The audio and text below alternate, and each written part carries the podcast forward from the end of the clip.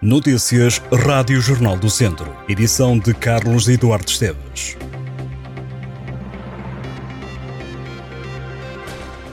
O presidente da Junta de Freguesia de Mundão ficou ferido num acidente na Estrada Nacional 229, junto a Mundão.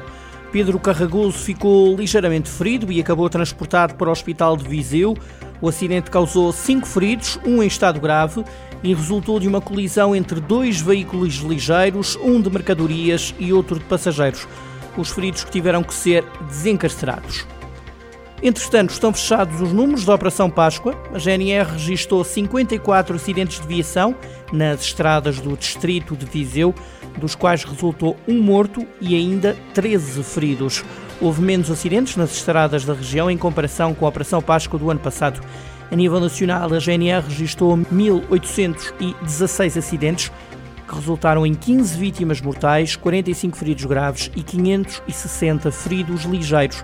Mais de 500 pessoas foram apanhadas a conduzir com álcool a mais e 208 não tinham carta de condução.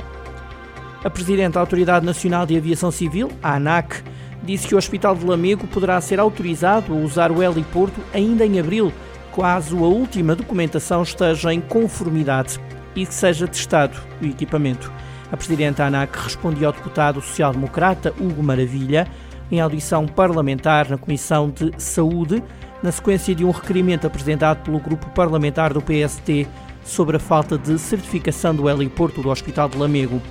Em causa, a documentação tem sido trocada entre a ANAC e o Centro Hospitalar de Trás-os-Montes e Alto Douro, que gere o Hospital de Lamego. A última documentação chegou esta terça-feira à ANAC. Tânia Cardoso Simões respondeu também aos deputados Lúcia Silva, do PS, Pedro Frazão, do Chega e João Dias, do PCP, que questionaram designadamente sobre o tempo do processo e o uso do campo de futebol para aterrar o helicóptero, tendo em conta não ser possível o uso do heliporto. Sobre o assunto, Tânia Cardoso Simões esclareceu que cabe ao piloto avaliar a emergência e a segurança, como em qualquer outra situação de emergência, como nos incêndios, avaliar o local mais seguro para a aterragem.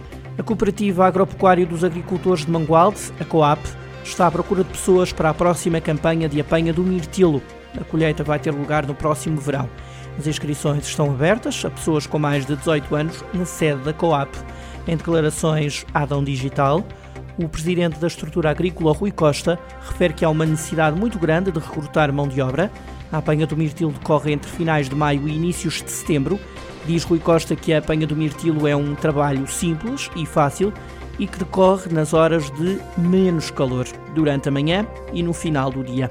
O presidente da COAP confia numa boa apanha de mirtilo este ano, perante as condições climatéricas do último inverno. Os 49 anos da Revolução dos Cravos vão ser assinalados em Lamego com concertos de Legendary Tiger Man e de Jorge Palma nos dias 24 e 25 de abril. Estes dois concertos integram o programa municipal dedicado ao 25 de abril de 1974. O Teatro Ribeiro Conceição recebe os dois concertos, Legendary Tiger Man no dia 24 de abril, às 10h30 da noite, Jorge Palma no dia 25 de abril, às 4h30 da tarde. Do programa comemorativo destaca-se a sessão solene comemorativa do Dia da Liberdade da Assembleia Municipal no Salão Nobre dos Passos do Conselho, marcada para as 11 da manhã do feriado, com intervenções dos partidos com assento no órgão autárquico e o momento musical da Academia de Música de Lamego. O programa começa dia 22 de abril, com a inauguração de uma exposição sobre a censura e os livros do Estado Novo. São João da Pesqueira foi palco da gravação Desamor, uma série sobre violência doméstica baseada em factos reais. Desde a produção à realização, a obra conta com o envolvimento dos habitantes da vila.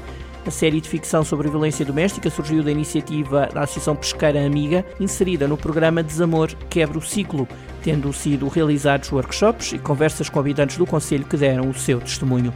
Desamor conta a história de diversas mulheres que sofrem da violência doméstica de vários estratos sociais numa aldeia do interior de Portugal. Elsa Matias é a gestora do projeto e também é psicóloga e referiu que as gravações da série têm vindo a sensibilizar a população para o tema e que esse era um dos objetivos da realização. As gravações começaram a 15 de fevereiro deste ano e terminaram em março. A estreia ainda não tem data, mas será em São João da Pesqueira, em formato de filme com cinco capítulos. O objetivo é levar a série para lá da Vila Doriense e com ela serão realizados debates com a presença de diversos psicólogos para reflexão sobre o tema da violência doméstica em Portugal. Em Sernancelho foi recentemente inaugurado um gabinete agrícola que quer apoiar os jovens agricultores da região do Douro Sul. O Gabinete Agrícola de Sernancelho foi aberto com o apoio da Associação dos Jovens Agricultores de Portugal e da Câmara Municipal. O novo espaço presta ajuda para candidaturas e projetos de investimento, bem como assistência técnica, nomeadamente nas fileiras de castanha, maçã e pecuária.